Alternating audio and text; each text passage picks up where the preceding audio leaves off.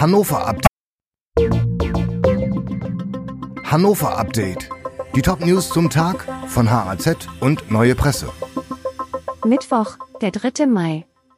20 Prozent der Grundstücke in Wülferode haben Schottergärten. Er ist abgeschlossen. Dort hat die Stadt Hannover im Stadtteil Wülferode ist abgeschlossen. Dort hat die Stadt gleich 20 Prozent Verstöße festgestellt. Daraus könnten jedoch keine Rückschlüsse auf das gesamte Stadtgebiet gezogen werden, sagte eine Sprecherin der Stadt. Auch ältere Schottergärten werden wohl nicht bleiben dürfen, stellt die Verwaltung klar. Denn bereits seit 1974 gilt laut Bauordnung, dass nicht überbaute Flächen von Grundstücken Grünflächen sein müssen. Niedersachsen lehnt Fahrtests für Senioren ab. Nach Plänen der Europäischen Union sollen Seniorinnen und Senioren ab 70 künftig regelmäßig nachweisen, dass sie noch fahrtauglich sind.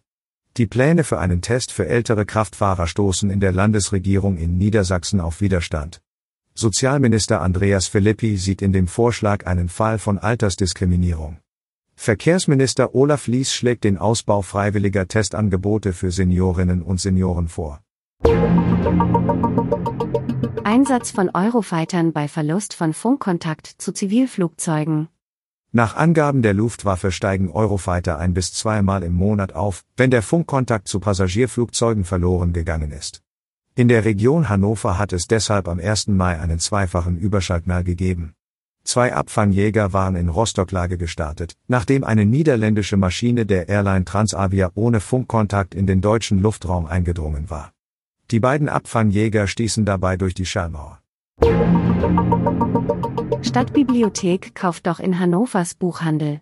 Der Buchhandel in Hannover soll die Stadtbibliothek weiterhin mit Printmedien beliefern können. Dafür hat sich der Kulturausschuss der Stadt ausgesprochen, bei wirtschaftlichen Existenz.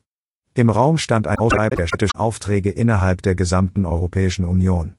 Die soll jetzt durch eine Aufteilung in der Beschaffung der Bücher verhindert werden. Die Redaktion für dieses Update hatte Sönke Lill. Alle weiteren Ereignisse und Entwicklungen zum Tag ständig aktuell unter haz.de und neuepresse.de.